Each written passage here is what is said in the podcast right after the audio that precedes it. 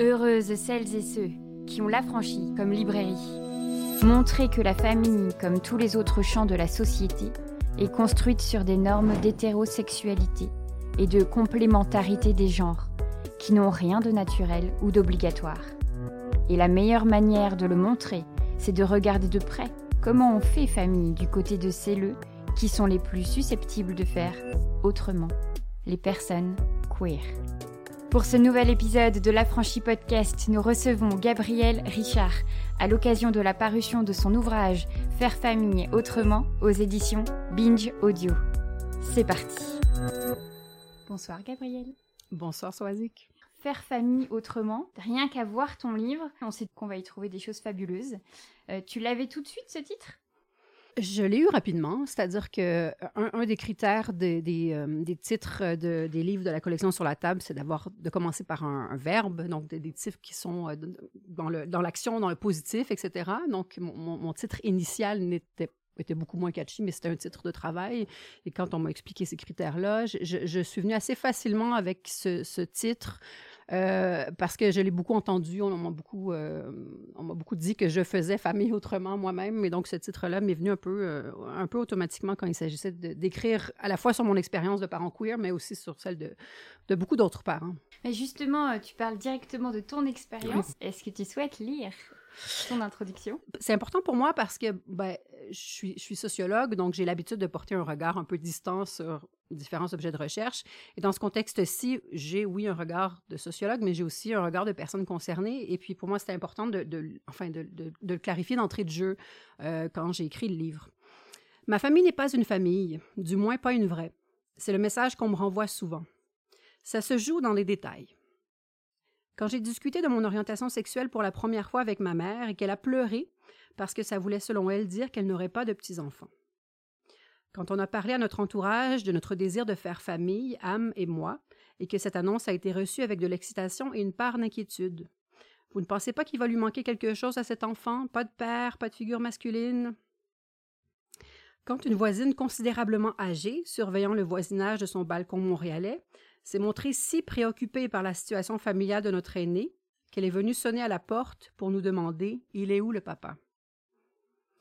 Quand nous sommes allés en clinique de procréation assistée à Montréal et que le médecin nous a dit tout bonnement, après avoir pris connaissance de mes résultats de test, de toute façon, si ça ne fonctionne pas avec l'une, on essaiera avec l'autre.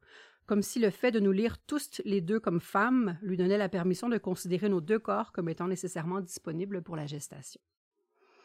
Quand je ne compte plus le nombre de jours où j'ai dû marcher sur, à côté de, devant des graffitis homophobes à Paris, en tenant bien fort la menotte de mon enfant de 5 ans, puis de 6 ans, puis de 7 ans, puis de 8 ans, et que je dois lui expliquer ce que ces dessins colorés signifient comme reproche à notre famille.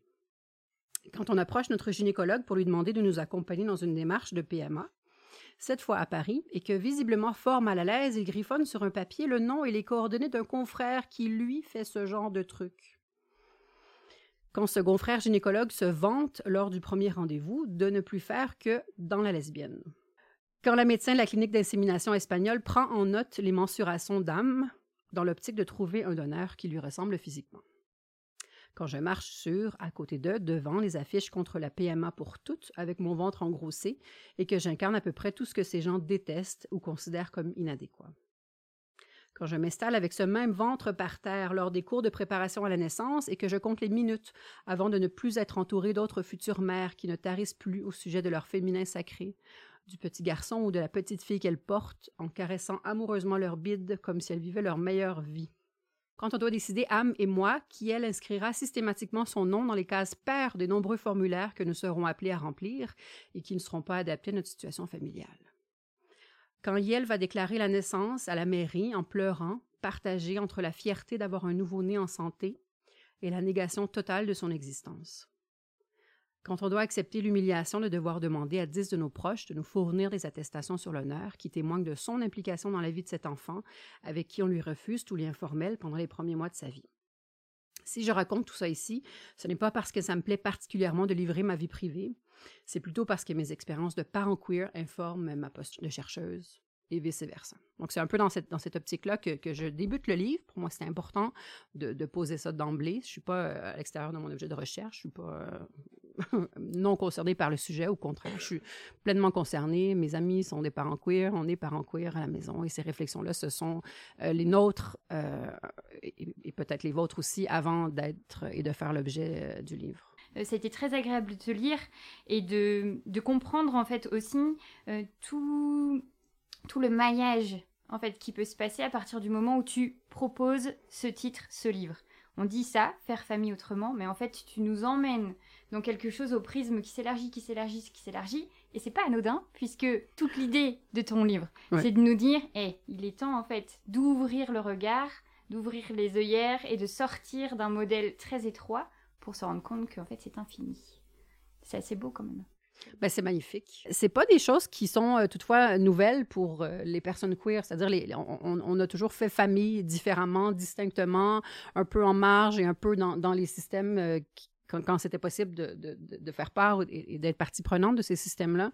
Donc, je pense qu'à certains égards, beaucoup des choses que je dis ne, ne vont pas, enfin, peut-être pas surprendre nécessairement les personnes queer. Je pense que ça peut leur faire du bien de lire euh, quand même des choses qui font écho à, leurs expériences, mais euh, j'ai pas la prétention. Enfin, ce que je fais un peu, c'est, euh, je, je, je, hum, enfin, je me fais le, comment dire l'intermédiaire entre leurs paroles et, un écrit qui se veut aussi aussi explicite que possible, puis aussi tout en permettant un pas de recul qui est un peu euh, de, regarder c'est quoi les normes justement qui sont à l'œuvre dans la parentalité. Parce que donc mon objectif était, double, c'était à la fois de, de, donc, de montrer des exemples, de donner la parole à des parents qui font autrement et pour qui ça se passe non seulement bien, mais, mais très bien dans bien des contextes. Donc de montrer ces modèles-là qui fonctionnent bien. Euh, mais de l'autre côté aussi, de, prendre un pas de recul face à euh, une institution familiale qui, qui, qui euh, face à laquelle on, prend encore trop peu de distance, qui nous est tellement collée au visage qu'on a du mal à voir les normes. Je veux dire, tout le monde est, issu d'une famille, qu'on soit ou non en bon lien avec cette famille-là, qu'on soit en lien point final avec cette famille-là. tout le monde est issu d'une famille, connaît des familles parfaites. On, a aussi nos, nos propres familles, qu'elles soient biologiques, qu'elles soient adoptives, qu'elles soient choisies ou Donc, ces, ces connaissances-là, on, a l'impression de les avoir déjà et ça prend tout un travail, je pense. Et il n'y a pas que moi qui le fais, évidemment, mais de, se dire, OK, cet objet-là qu'on croit connaître, qu'on croit, enfin, avoir cousu dans ses moindres euh, détails, qu'en est-il? Est-ce qu'on peut prendre un pas de recul et voir ce qui, ce qui est en jeu? Donc, c'est un peu le, l'exercice auquel j'espère me prêter dans le livre. D'autant que, en fait, on est dans une société qui prend pour modèle l'hétéronormativité. C'est parce que ça ne convient pas et que c'est problématique et toxique que on cherche d'autres façons. En fait, il y a quelque, j'ai l'impression qu'on est dans un, on part, bah, c'est tout le, principe de la norme en fait. C'est la norme et ce qui est l'acquis et tout le reste semble le, différent, le bizarre, le décalé, le etc. Et en fait, à partir du moment où on ouvre le regard et où on se rend compte qu'on nous a imposé ce fameux modèle, mais il n'y a plus aucune raison pour que ça soit une norme, c'est un choix. Et tout le reste, enfin, ça devrait être un choix pour permettre des multitudes d'autres choix. Bien sûr. Et tu sais, moi, une manière très, euh, je pense, accessible de voir à quel point c'est une norme et à quel point on est tous et toutes imprégnés par cette norme-là, c'est que quand, moi je faisais un entretien avec des parents queer, la première question que, enfin souvent quand on, étudie la sociologie et qu'on nous parle d'entretien qualitatif, on nous dit commencez avec une question facile, ça va ouvrir la conversation, les gens vont être en confiance, probablement les mêmes stratégies pour le journalisme. Donc je me suis dit, je vais leur demander une question facile, je vais leur poser la question, est-ce que tu as toujours pensé être parent? Je me suis dit, ça va mettre la table, ça va être facile, etc loin s'en faut. C'est-à-dire que c'était toujours euh, une, une, grande, enfin, c'était toujours un soupir, euh, pas, pas d'exaspération, mais de, eh bien, il y, a, y, a une grosse histoire derrière ça, il y a beaucoup de choses à raconter.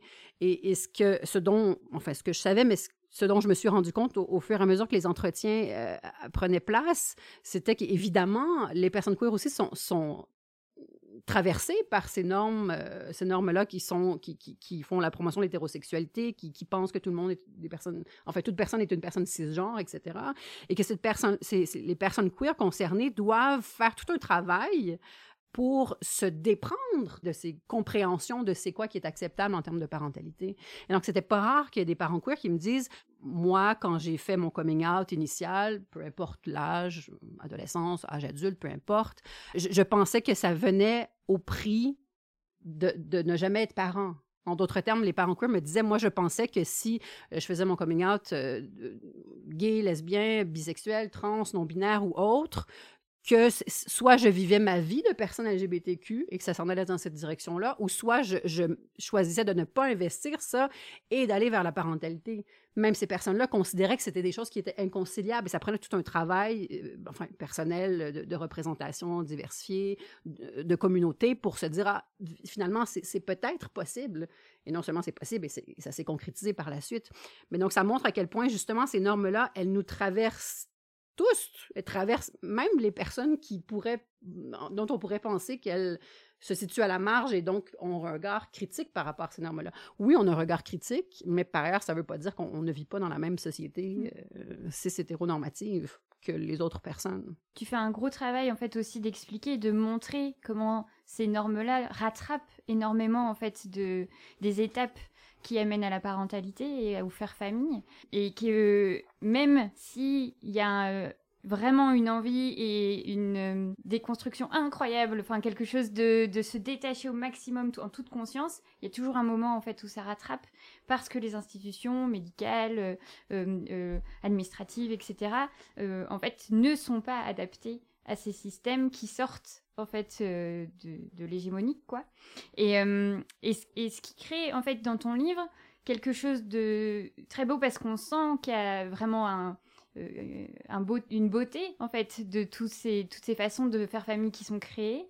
Mais il y a quelque chose aussi de très honnête de dire bah, parfois en fait c'est difficile. C'est difficile de sortir de cette parentalité binaire, c'est-à-dire mère, le, principe de la mère qui fait euh, femme. Enfin, il y a quelque chose comme ça où tu l'expliques très très bien et dans tes exemples aussi. On se rend compte qu'en fait c'est un travail de pas à pas et que rien n'est jamais acquis et que c'est à chaque situation où il faut en conscience se dire bon là on veut pas tomber dans ce qui se fait euh, dans la norme donc comment on fait autrement? Comment on s'aide pour ne pas tomber dans ça en fait? Je pense euh, aux tâches domestiques enfin tu vois tu tu n'idéalises pas non plus tout ce parcours qui est évidemment très difficile mais qui peut aussi, pour les personnes concernées, être un challenge personnel. En fait, c'est pas on a acquis notre statut queer et tout va être mm. facile parce qu'on a ce regard et ce recul. Non, non, en fait, c'est un challenge de toute étape, quoi. Euh, oui, tu as raison. Puis c'est un peu pour ça que, pour moi, c'est important de parler des ce que j'ai appelé des parents queer ou des personnes queer et non à des parents LGBTQ. on pourrait penser que c'est, ce sont deux termes qui sont interchangeables et beaucoup de gens les utilisent de façon interchangeable. Ce, n'est pas mon cas. Dans, ce contexte précis, je cherchais à, parler à des parents, donc des gens qui ont accédé à la parentalité et qui, effectivement, ne sont pas dans la norme sur le plan de l'identité de genre ou de l'orientation sexuelle ou romantique ou, autre, euh, mais qui euh, cherchait d'une certaine manière justement à, se trouver ou à s'aménager des espaces de confort dans ces institutions cis hétéronormatives. Et c'est pas le cas de, toutes les personnes LGBTQ. Il y, a, des personnes LGBTQ qui sont tout à fait, qui sont même parents et qui, ont fonctionné avec les institutions et avec les droits là où ils en étaient à un moment donné dans un pays donné, etc. Et il n'y a, évidemment pas de problème à ça. C'est pas la responsabilité non plus des personnes LGBTQ de chercher à, à, à ruer dans les brancards et à faire bouger les institutions. Mais moi, ce qui m'intéressait, c'était ce mouvement continuel de est-ce qu'on peut euh, élargir le champ des possibles? Est-ce qu'on peut faire bouger ce carcan-là qui est étroit et au sein duquel euh, on n'est pas à l'aise et duquel on n'a pas envie de s'accommoder? Donc, je voulais un peu ces parents queer qui avaient un coup de gueule par rapport au système. Et c'est un peu ça, je pense, qui se donne à voir, en fait, cette tension constante que tu évoques, cette idée que oui, il y a des difficultés, on en prend acte, mais on n'est pas dans une approche, enfin, on n'est pas dans, dans l'optique de dire c'est difficile, on, va se contenter de. On est plutôt dans une optique de dire OK, ça fonctionne pas comme ça, qu'est-ce qu'on peut faire, euh, comment fonctionner avec ce qui est possible sur le plan, euh, sur le plan légal, sur le plan des ressources, de l'argent dont on dispose, sur le plan des, des, des, des, des gens, est-ce que les gens veulent investir dans un projet de parentalité, etc. On prend acte de ce qui est disponible et on fonctionne au mieux, quitte à justement réviser par la suite. Mm. Donc, il y, a, cette, question de mouvement qui, était très présente dans leur discours et que j'entends beaucoup moins dans le discours de parents cis hétéros. Et, et, et ça peut être... Euh, ça se donne à voir de plusieurs façons, mais notamment dans la manière dont, beaucoup de parents queer s'approprient ou non des traditions autour de la parentalité. Il y a cette idée, par exemple, on pourrait nommer des parrains, marraines pour notre enfance. C'est ce que plusieurs parents font. Euh, ben, il y a des parents queer qui souhaitent le faire aussi, qui souhaitent investir ça, pas nécessairement dans une tradition religieuse, bien que ça puisse être le cas, mais qui décident de, de se dire, moi, c'est important pour moi de nommer ou d'identifier un certain nombre d'adultes dont je souhaite qu'elles soient significatives dans la vie de, de mon enfant. Euh, donc, le mouvement, c'est donc cette, cette, démarche est de dire initialement, par exemple, qu'un enfant naît, je vais dire, bon, vous deux, voudriez-vous jouer euh, un rôle significatif? Oui, non, parfait. Euh, si on, nos liens viennent à se rompre, pour une raison ou une autre, ou je, rencontre quelqu'un d'autre pour qui je souhaite avoir cette, euh, enfin favoriser cette proximité avec mon enfant, euh, rien n'empêche que euh, je, nomme une autre personne parrain marraine. Rien n'empêche que je, considère qu'une personne ne l'est plus parrain marraine. Donc il y, avait cette idée de, de, quoi on dispose et, comment on, souhaite faire ce qu'on veut faire avec les outils dont on dispose. Il y a quelque chose qui, qui m'a paru très euh, très rafraîchissant là-dedans. Pas nécessairement facile à mettre en place, mais très rafraîchissant. Je me souviens, à un moment de ton livre, tu nous dis très clairement, euh, alors attendez, euh, on n'est pas en train de dire que ça va arriver, en fait c'est déjà là. Le faire famille autrement, il est déjà là. Il y a déjà, en fait, des personnes qui font, qui sont coparents, qui trouvent des techniques, des astuces, des, qui, qui filoutent, en fait, le système pour faire famille autrement. S'il y a bien quelque chose en fait de la communauté queer, c'est ça, ça n'attend pas les autorisations, c'est toujours en mouvement. Il y a quelque chose de la mouvance, comme tu le disais, qui, est très très beau.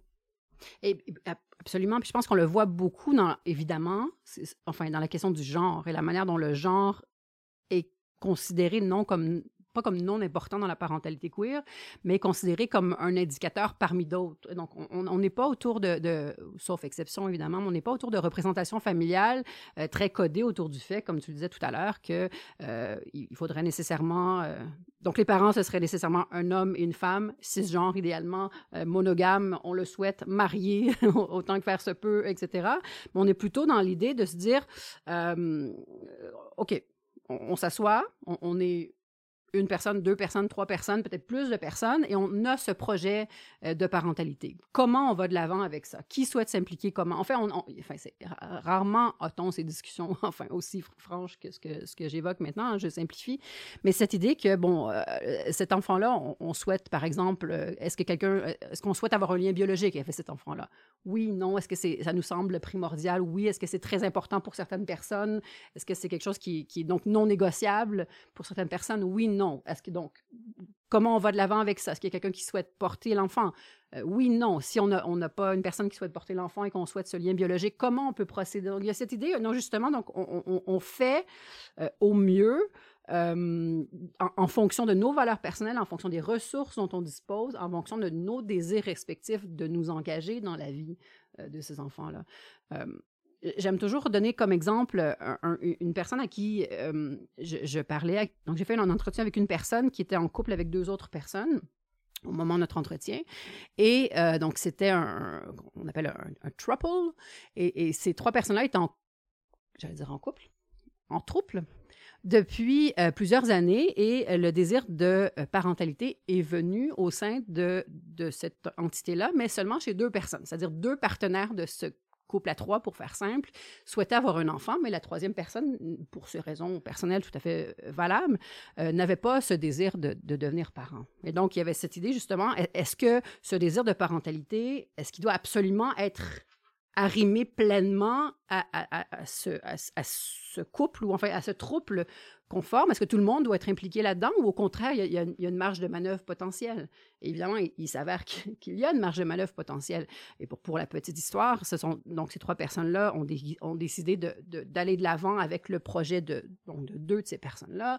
Il y a eu un déménagement, on a déménagé, on a quitté la, grande ville où on se situait pour avoir accès à la propriété pour faire que euh, dans la maison principale, il y avait les deux les deux coparents et l'enfant qui est né par la suite. Et euh, il y a eu, enfin, construction d'une petite euh, tiny house dans le jardin où pouvait habiter la troisième personne. Donc, il y avait cette idée de comment on maintient ces relations amoureuses et sexuelles qui plaisent à tout le monde et qui conviennent à tout le monde, en faisant néanmoins que ce désir de, parentalité puisse être comblé pour les personnes qui, le souhaitent. Donc, je pense que ça montre bien à quel point, justement, euh, dans bien des contextes, on considère bien des personnes queer peuvent considérer que c'est pas nécessaire dans tous les cas de euh, de, faire qu'on soit nécessairement en couple avec son coparent, que notre coparent soit nécessairement euh, aussi notre partenaire amoureux, aussi notre partenaire sexuel, aussi notre partenaire financier. Donc, il y avait cette idée que potentiellement, c'était des dimensions qui, oui, pouvaient se superposer, mais qui aussi pouvaient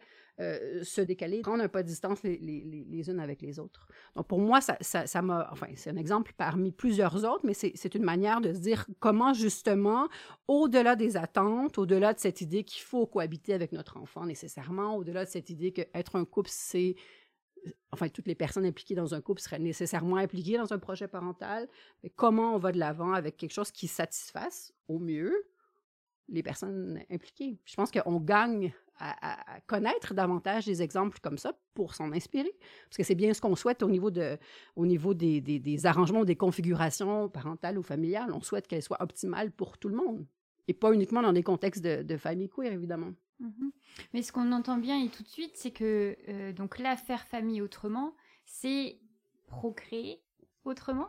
C'est un peu ça, en fait. Là, on est tout de suite euh, dans l'idée, en fait, qu'une famille, c'est de créer un nouvel être humain, euh, ce qui euh, ne va pas être toute la totalité de ton livre, mais il va prendre quand même une certaine importance. Tu vas aussi parler euh, euh, de, de ce, superbe famille choisie qui, participe aussi à développer ce faire famille. Mais on va quand même passer un certain temps en fait sur la maternité, ce que la grossesse fait au corps des personnes queer dans l'espace public, mais aussi dans leur intimité. Et ça, c'est, enfin, c'est vraiment un endroit assez impressionnant quand même de grâce aux témoignages que tu as eu euh, il y a quelque chose des expériences, en effet, qu'on entend et voit que très peu. Et donc, euh, là, de ce que tu venais de dire, à partir du moment où on lit des exemples, ben c'est comme d'habitude, ça permet en fait de faire un des précédents. Ça veut dire c'est arrivé et je me souviens euh, d'avoir, je crois que c'était la première fois en podcast d'avoir écouté en fait le témoignage d'un homme trans enceint et je me souviens de, la vague, en fait, incroyable qu'il y avait eu là-dessus. Alors moi, je m'en souviens de manière extrêmement positive. Je n'ai sans doute pas lu les choses qui ont pu être beaucoup plus violentes euh, à ce sujet, mais en tout cas, il y avait quelque chose du précédent. Il s'est passé ça, et bon, évidemment, j'imagine que en fait, ça s'était déjà passé, mais que ce, cas médiatique, en fait, euh, venait complètement. En plus, c'était très positif, euh, contrairement pour le coup, enfin, toi, tu mets vraiment le, cadre en disant euh, euh, c'est pas si facile, euh, notamment au niveau du langage, l'accueil hospitalier, etc. Mais ce fameux témoignage-là, alors je m'excuse, je, n'ai pas du tout les références, je sais plus où je l'ai entendu, etc.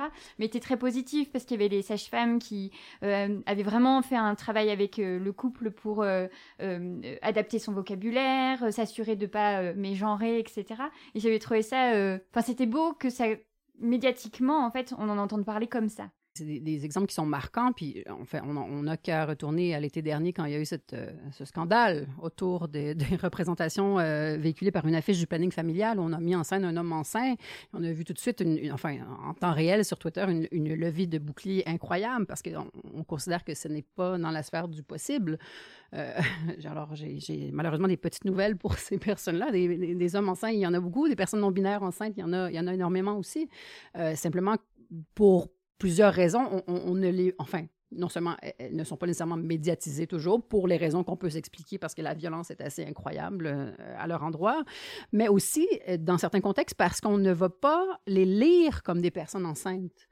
Euh, J'en veux pour, pour exemple, j'ai interviewé une, donc, c'est toujours un peu complexe de mettre en, scène mes exemples parce qu'il y, y, a toujours plusieurs personnes et enfin, euh, donc, on est dans un, couple, euh, il y a une personne non binaire et une femme cisgenre qui sont en couple et qui ont un enfant par le biais de ce qu'on appelle la ROPA.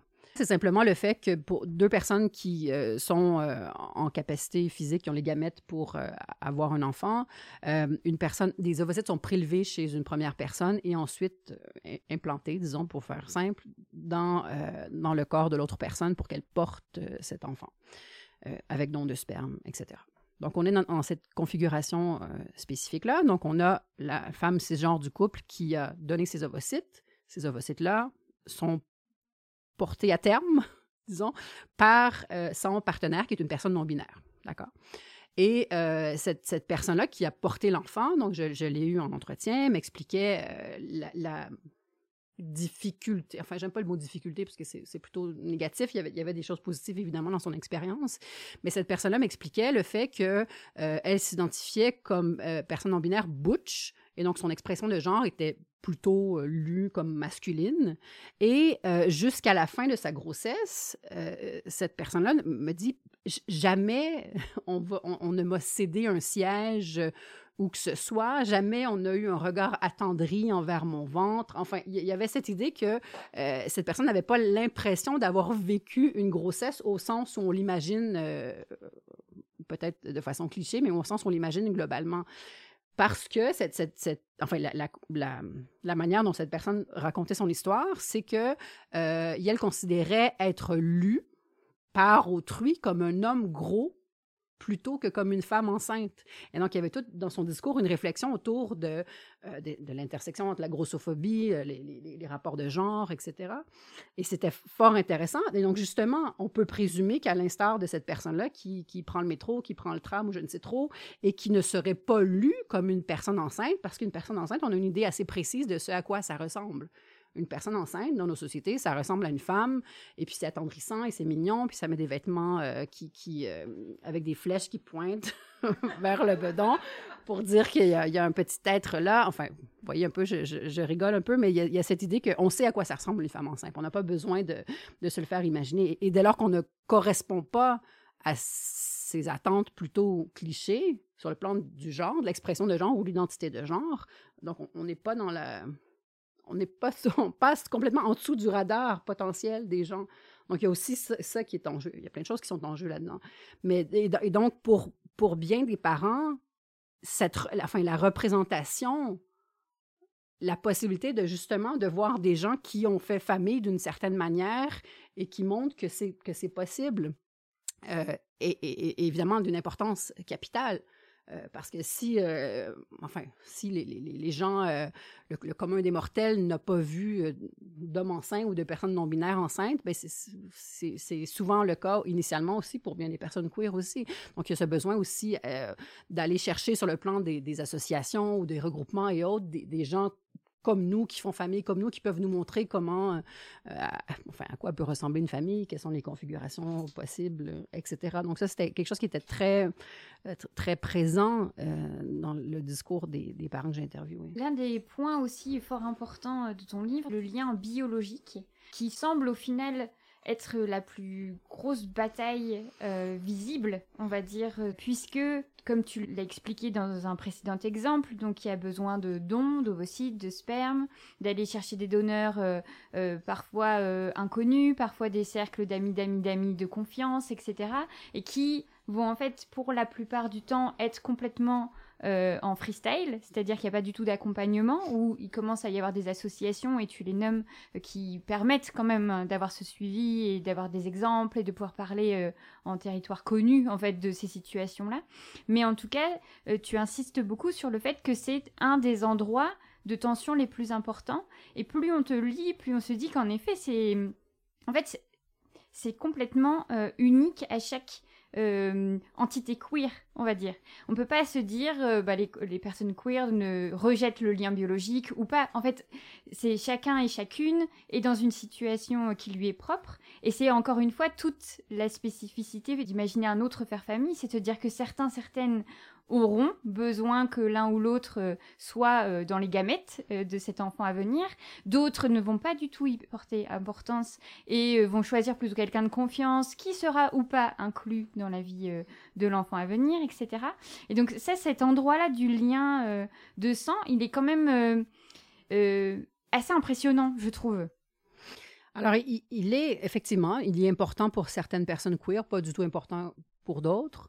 Euh, il est aussi, et peut-être surtout important pour l'entourage des personnes queer, notamment les, futurs grands-parents qui font souvent, d'après les dires des parents queer à qui j'ai parlé, euh, se font souvent euh, mettre beaucoup de pression de la part des grands-parents pour que l'enfant soit lié à eux spécifiquement sur le plan euh, biologique. Euh, donc, par exemple, euh, un exemple simple, hein, dans, un contexte de, un couple de lesbiennes, de femmes, deux femmes cisgenres qui sont en couple, si il n'y a aucune difficulté à concevoir ni d'un côté ni de l'autre, il n'est pas rare que les, deux femmes vont sentir, rapportent sentir de la pression de la part de leur famille élargie à l'effet que ben, ça serait chouette si c'était toi qui portais, ce serait chouette, c'est toi qui vivais cette expérience de, de la grossesse. Donc, une espèce de d'incitatif à, porter euh, qui, qui est souvent pas interrogé, et, ce qui est, enfin, qui est très parlant dans la mesure, évidemment, porter un enfant, c'est tout sauf anodin en termes de, de, ce que ça implique pour le corps et pour, euh, et pour la vie, pour la carrière et pour le quotidien, etc. Donc, c'est pas des décisions qui sont anodines, mais c'est des décisions euh, qui, qui, ne sont pas uniquement prises par les personnes impliquées dans le projet parental, mais qui sont souvent, qui font souvent l'objet de, de, de pression extérieure. Euh, la question du lien parental aussi euh, vient, euh, enfin, m'a beaucoup interpellée dans les contextes de. Là, j'ai des exemples, en l'occurrence, qui concernent plutôt des, des, femmes cisgenres, mais dans les contextes de, procréation médicalement assistée, ou, comme je l'évoquais par exemple dans, mes exemples personnels d'entrée de jeu, il y a cette idée que euh, les corps sont potentiellement interchangeables et que si une personne euh, est en incapacité de, tomber enceinte pour une raison euh, X ou Y, ben, c'est pas grave. S'il y a une autre personne qui peut tomber enceinte, c'est sûr qu'on on va se tourner vers cette personne-là, à la limite, comme si justement ces, corps étaient interchangeables et qu'il n'y avait pas potentiellement de, d'agentivité de la part des personnes qui sont détentrices de, ces corps-là. La question, par exemple, aussi de l'appariement des gamètes interroge aussi. Donc, l'appariement, c'est cette idée qu'on on va prendre justement les, les, mensurations euh, potentielles du, coparent pour faire idéalement que l'enfant euh, issu du projet parental lui ressemble aussi. Donc, en d'autres termes, si toi et moi, Soazic, on s'en va en clinique et moi, je porte l'enfant, mais on va se dire, ah, alors Soazic mesure à peu près telle taille, voici ses cheveux, voici euh, la couleur de sa peau, etc., dans une optique de, de, de ressemblance future. Alors, peut-être que c'est souhaité par certaines personnes, mais moi, ce qui m'interroge, c'est justement le, fait qu'on on, on va souvent, euh, enfin, d'après les dires de plusieurs parents, on va souvent euh, présumer que c'est souhaité par les parents concernés. Donc, ce que ça veut dire, au final, c'est qu'on cherche à, faire semblant que ce lien biologique existe là où il est certain qu'il n'existe pas, dans la mesure où enfin, même si on est en couple, sois que tu ne pourras pas me mettre enceinte, euh, probablement. Euh, et donc, il y, a cette idée de, de on, on, veut favoriser ce lien-là, il est important, on veut, euh, s'il n'existe pas, on cherche à presque le mettre en scène. Dernier exemple, euh, dans des contextes d'adoption, puisqu'on n'a pas beaucoup parlé d'adoption euh, jusqu'ici, euh, lorsque l'adoption plénière est, prononcée, le certificat de naissance ou l'acte de naissance de l'enfant est réédité avec les noms de ses parents adoptifs. Et donc, ce que ça crée, au final, c'est ce qu'on pourrait, en fait, ce qu'Amandine Gay appelle une, fiction biologique. C'est cette idée que cet enfant, dont on sait pertinemment bien qu'elle est née d'autres parents dans un autre contexte. C'est comme si on décidait juridiquement de là où la faire renaître de parents qui clairement n'ont pas de lien biologique avec cet enfant-là. Donc, ce que, non seulement ça, contribue à effacer de façon particulièrement violente tout un pan de l'histoire des personnes concernées, mais ça dit énormément de choses, euh, je pense, par rapport à l'importance que socialement on accorde à cette filiation biologique et la nécessité de faire semblant qu'elle est là si elle n'est pas là, etc. Donc, tout ça, ça me semble des, exemples qui sont euh, mis bout à bout, euh, très parlants par rapport à l'importance qu'on accorde à ça socialement.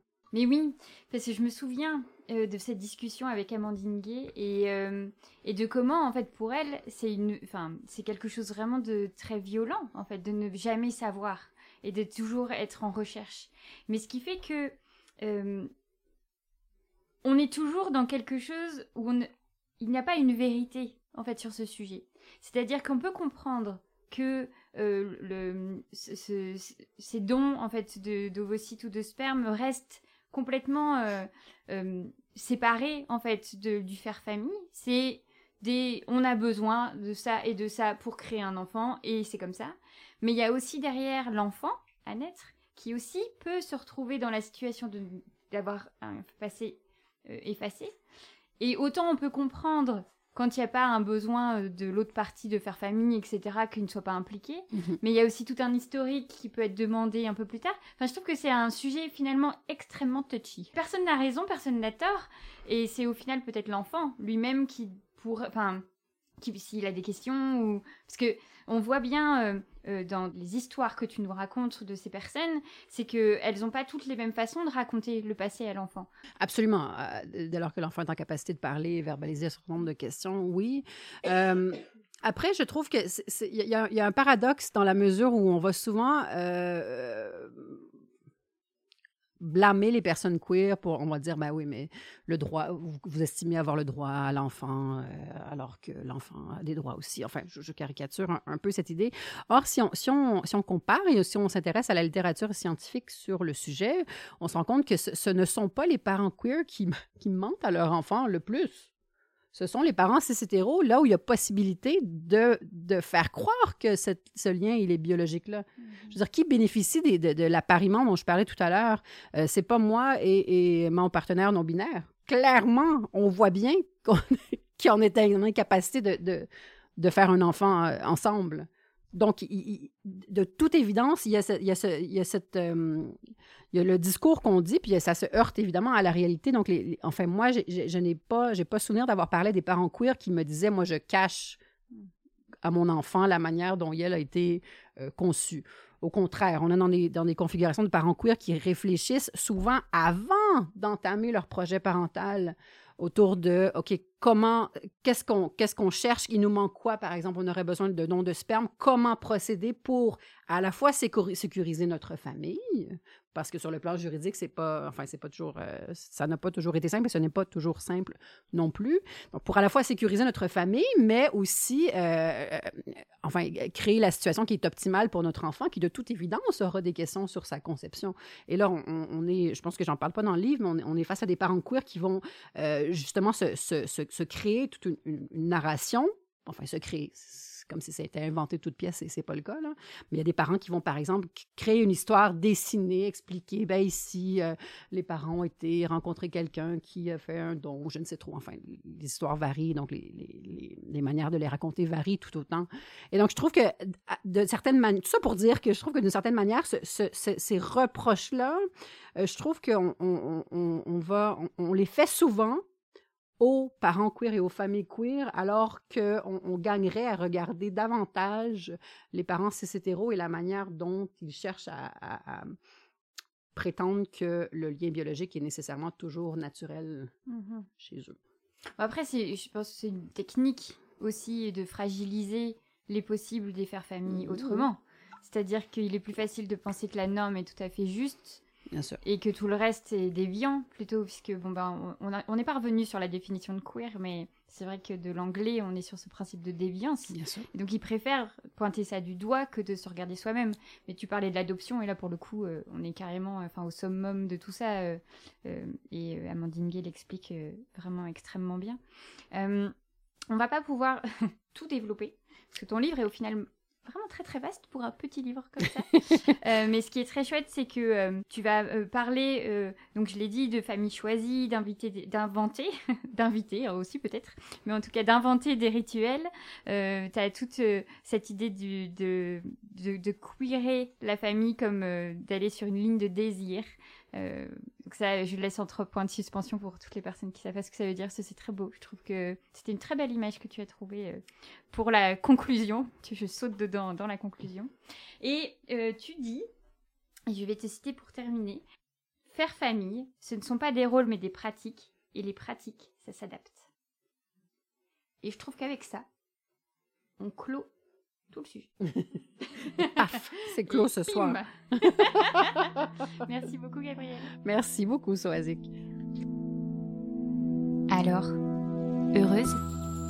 Vous venez d'écouter un nouvel épisode de l'Affranchi Podcast en compagnie de Gabrielle Richard à l'occasion de la parution de son ouvrage Faire famille autrement aux éditions Binge Audio. L'Affranchi Podcast, c'est Soazic Courbet à la réalisation, Pierre-Antoine Naline à la création sonore et Chien Fou pour l'univers graphique.